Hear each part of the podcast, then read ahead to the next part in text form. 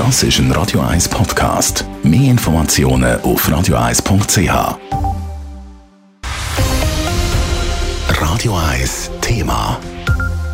Weil die Stadt Zürich immer mehr wächst, gibt es auch immer mehr Verkehr in der Stadt. Und um diesem Problem können Herr werden, braucht es Lösungen. Ein bürgerlicher Vorstoß im Kantonsrat hat darum willen, dass der Regierungsrat eine unterirdische Führung und eine Verlängerung der Furchtbahn prüft. Seit heute ist klar, bei der Furchtbahn bleibt vorläufig alles beim Alten. Der Dave Burkhardt berichtet.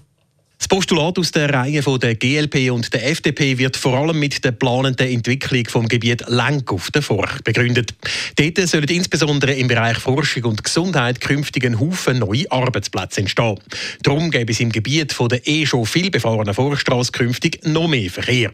Darum hat der Regierungsrat müssen prüfen, was eine Tieferlegung und auch eine Verlängerung von der Forchbahn zum Beispiel bis auf Oerlikon würde bringen und was es ungefähr würde kosten. Die Antwort von der zuständigen Regierungsrätin Carmen Walker-Späh ist eindeutig. Erstens, die Erschließung des Gebietslängs mit dem öffentlichen Verkehr ist sichergestellt. Das ist sehr wichtig. Und es ist auch ein weiterer Ausbau möglich mit Tram und Bus. Ebenfalls sehr wichtig. Zweitens, eine Tieferlegung der Forchbahn wäre sehr, sehr aufwendig. Und außerdem mit geschätzten 1,6 Milliarden Franken auch sehr teuer, wird Carmen Walker Späh betont. Dazu käme zusätzlich, dass man mit der Furchtbahn in einem Tunnel nicht schneller unterwegs wäre. Drum es nützt nichts, Millionen zu investieren, wenn die Reisezeiten nicht kürzer werden. Das heißt, es gäbe keine Einsparmöglichkeiten bei einem oberirdischen Tramangebot. Und das heißt eben auch, es braucht weiterhin die Feinerschließung.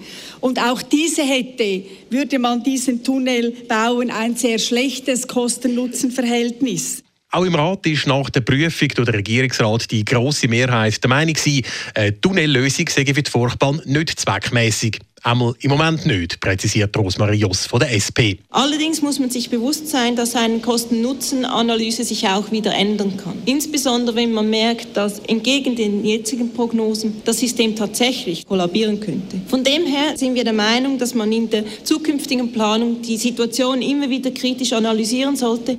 Und vielleicht sage der Furchtbahn-Tunnel dann die richtige Lösung. Und auch der Marc Bourgeois von der FDP, der den Vorstoß mit unterzeichnet hat, schließt sich der Forderung an, das Postulat als erledigt abzuschreiben. Man muss auch einsehen, wenn eine gute Idee nicht so gut war.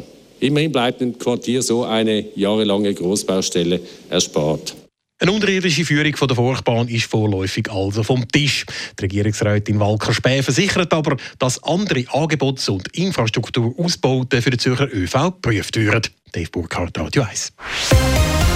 Radio 1 Thema. Jederzeit zum Nachlesen als Podcast auf radio1.ch.